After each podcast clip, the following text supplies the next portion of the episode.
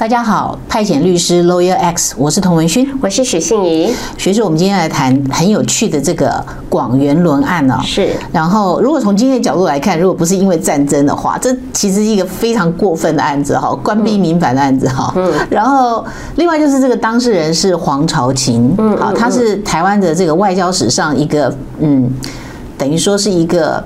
有一个里程碑，就是因为这个广元轮案。然后另外呢，他退休之后，在一九六二年呢，他收回来，他在中山北路有一个故居哦，皇家的故居。这个这个故居呢，本来呢是在这个二战之后嘛，因为。有第七舰队协防台湾，嗯，所以当时这个故居是他租给了政府，提供给什么呢？提供给第七舰队的司令，嗯，变成他的住宅，嗯嗯嗯，就是因为当时美军顾问团在哪里？从一九五零年代开始，就在中山北路现在的呃原来的二号公园嘛，就是现在的。台北艺术馆是好，再来对面是中山足球场，对，就在这东西两边呢。中山北路往北的东西两边呢，就是我们的美军顾问团的东西营区。嗯嗯，总共驻守了最高的时间呢，是驻守了五千个。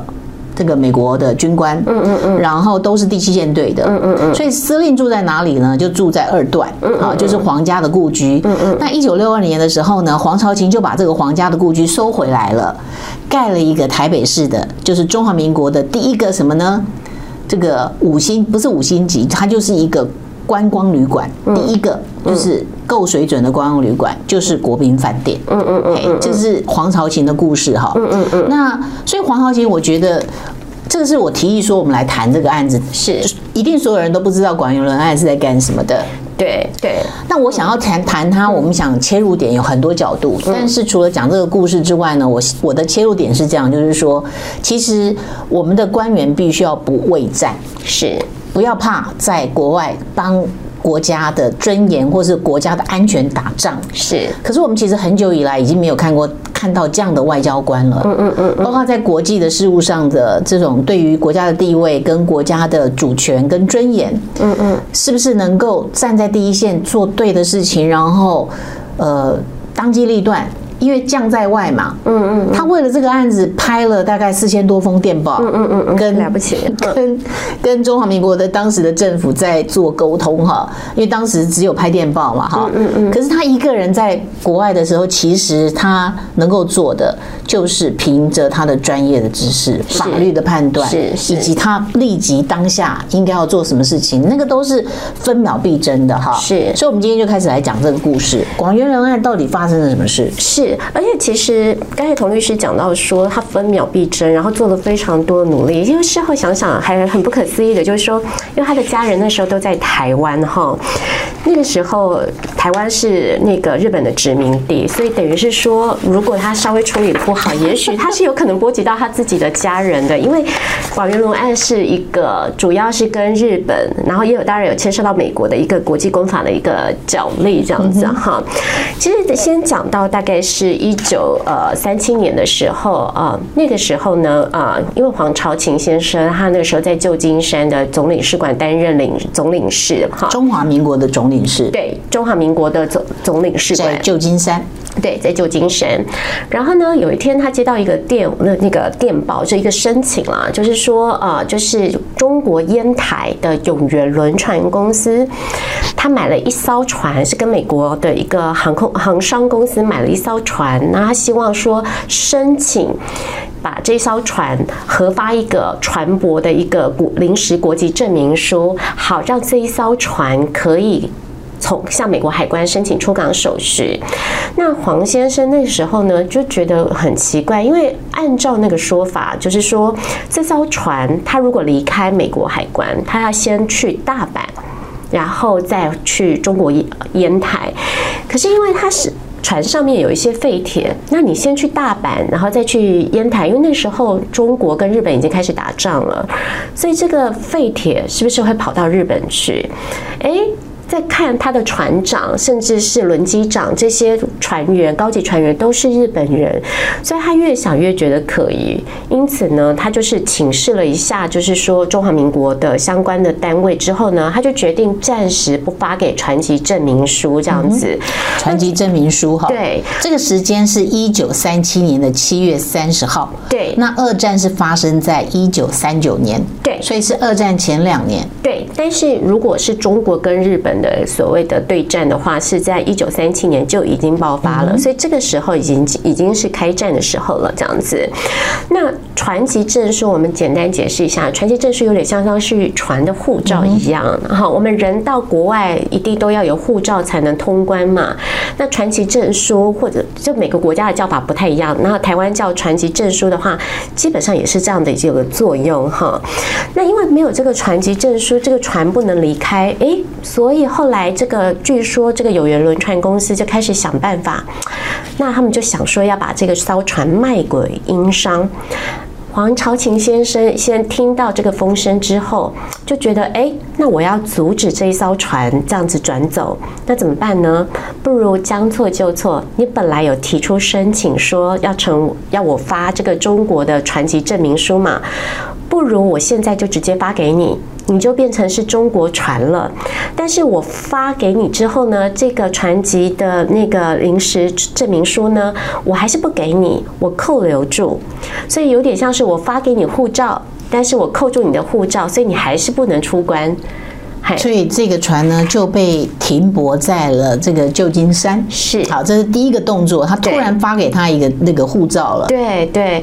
那其实我我相信，如果我是有游轮船公司的人，我一定会听到是，我就一定很生气。就我前面的申请你都不发，结果我要转卖给别人，你才发给我，这是什么意思？这样子。确定了他的身份，就变成说，嗯因为船舶跟航空器，对，依据国际公法。就是它必须，它就是国土的延伸。对对对，那所以这个这个做法就是，当我听到有呃，当黄先生听到有游轮船要卖给把船卖给英国时，他马上就发给这个中国船临时船籍证明书。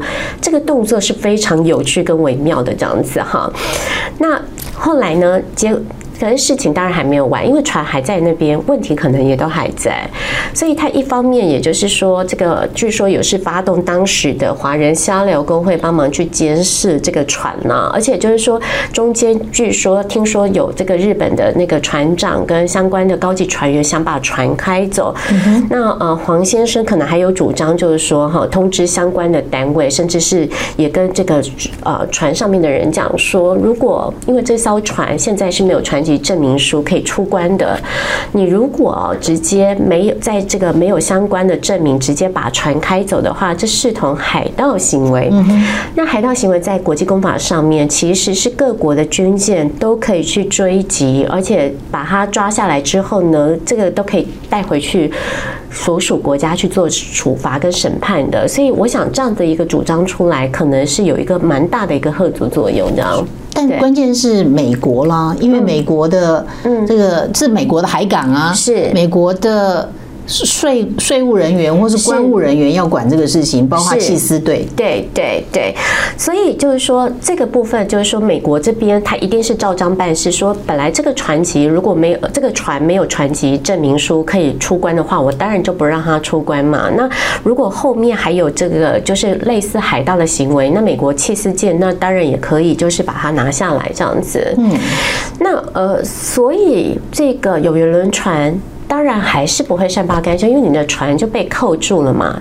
所以这时候有缘轮船呢，又再将这艘船再卖给了日本的大阪船舶株式会社，而且呢，他卖呢，他是分两个两个方向卖，船卖给大阪株式会社，废铁卖给日本横滨正金银行。那个日本横滨正金银行其实就是呃日本的一个国家半官方性质的一个外汇银行。那后来在二战结束之。后美军进驻之后，后来没多久也就解散了，这样子。那所以这个时候呢，日本的商人就跑出来说：“哎，那现在这个这艘广元轮这艘船已经变成是日籍了，那他们希望美国海关放行。”那黄朝琴先生就通知美国海关说：“哎，不行哦。”这个本来是我们中国籍，那船籍证明书一直在我们手上，在怎么可能在没有经过我们同意的情况之下，这个船就变成是日本人，这样子变成是好像双包案，这艘船又又是中国的，又是日本的，所以黄朝琴先生就主张说，应该要查明真相才能够放行。那美国海关也同意了，这样、嗯、对，所以这件事情蛮奇怪的，就是说后来看了他的这个。权力的移转，可以知道说，日本人对这艘船的控制权是很大的，几乎可以肯定，嗯，他背后应该是日本人，是，而且他的主要的船长跟轮机长这些高级的船员阶层，通通都是日本人，是。可是他为什么也有二十几个船员是中国人呢？对，所以其实这里面有一些细部的原因，其实就其实这个当初黄朝琴先生他怎么想都觉得不是太合理哈。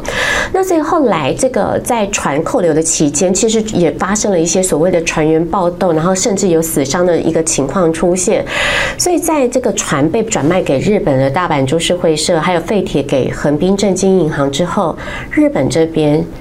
就直接在美国提起了诉讼，就要求说他们要拿船拿铁这样子。对，那所以这个时候可以怎么办？怎么阻挡这些诉讼？嗯，看起来他是一步错步步错哈。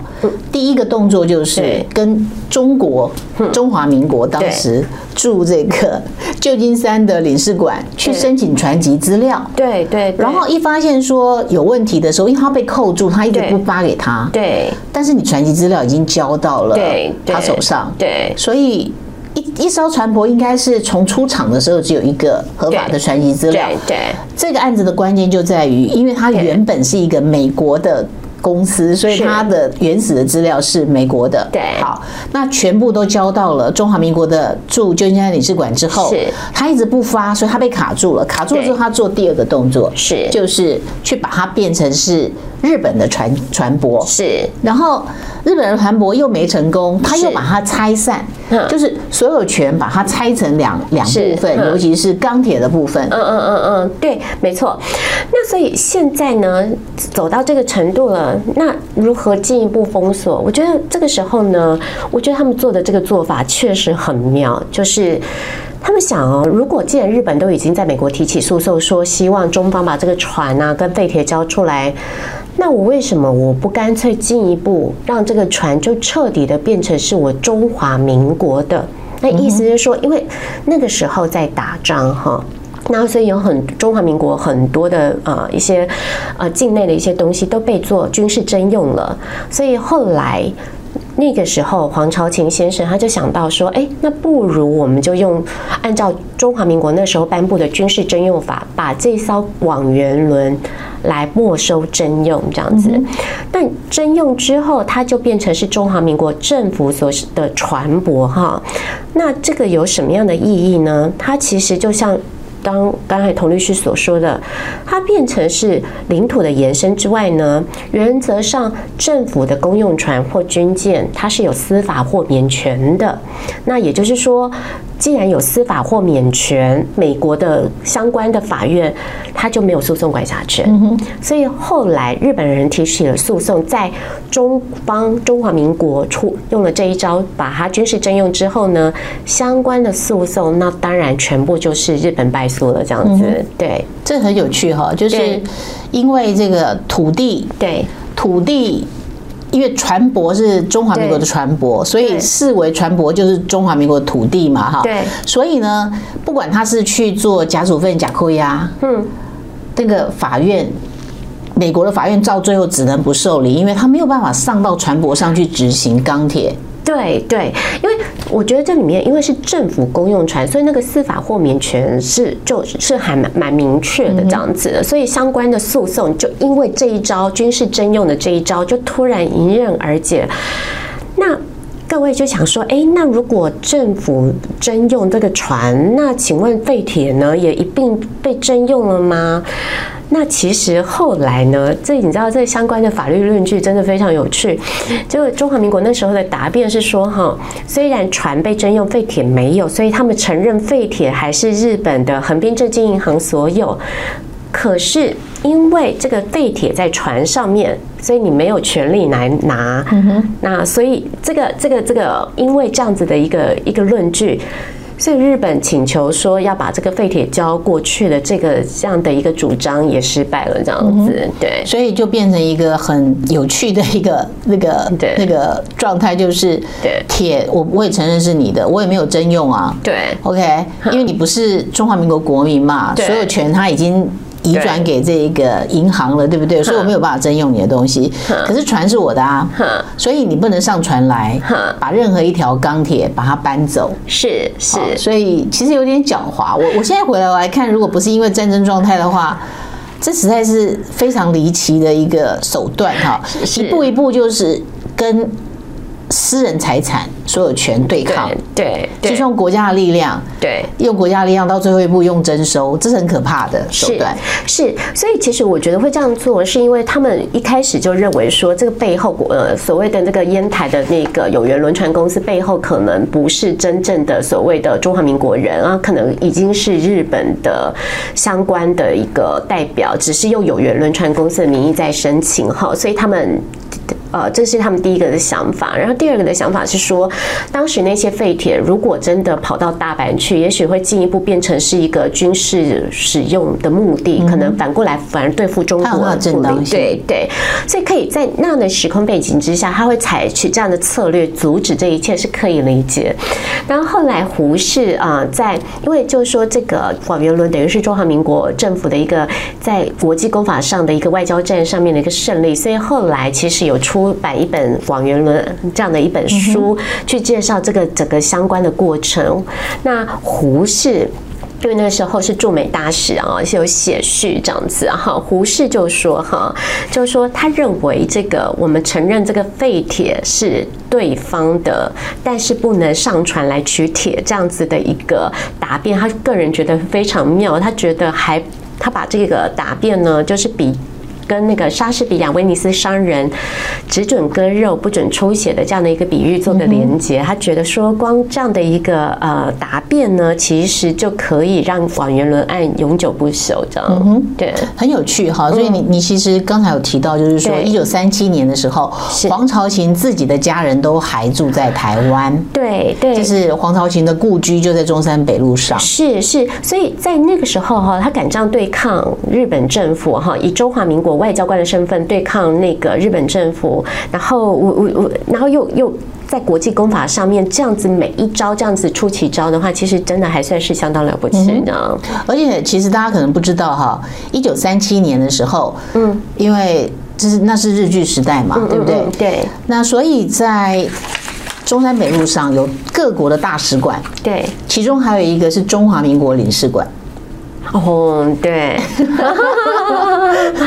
其实已经开战了。那还有一个中华民国领事馆在在台北哈，也在中山北路上，所以这是有趣的一个这个历史啦。是，就正视它就好了。是是，我觉得蛮有趣的。所以如果有有到台北中山北路走一遍的时候，可以去看看这个国宾饭店。是啊，就是黄朝琴是个人物哈，是在中华民国的外交官史上呢，有这么强硬的外交官哈，好像是第一次看。看到是，这也是唯一的一个案例了。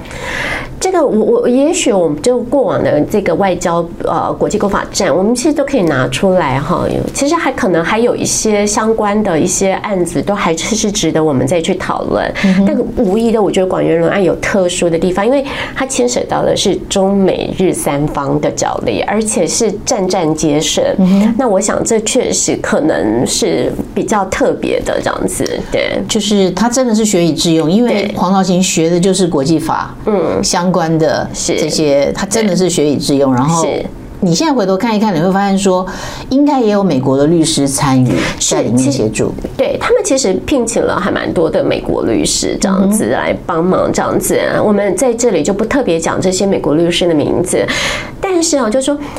就算就是说，我们到哪里都可以找美国律师帮忙，可是要有一些策略跟主张是你要敢用的，所以这也要当时的外交官就是敢这样下决策，这样有足够的判断力才能做，对，这个案子才会。我们今天在三十七年，已经九十年了，对对，这个这个时间其实很快，它可能是这个广元轮案可能就要满一百年了，对，好，对，所以有机会来纪念这个广元轮案，是，嗯，好，我们下一集见，下一集见。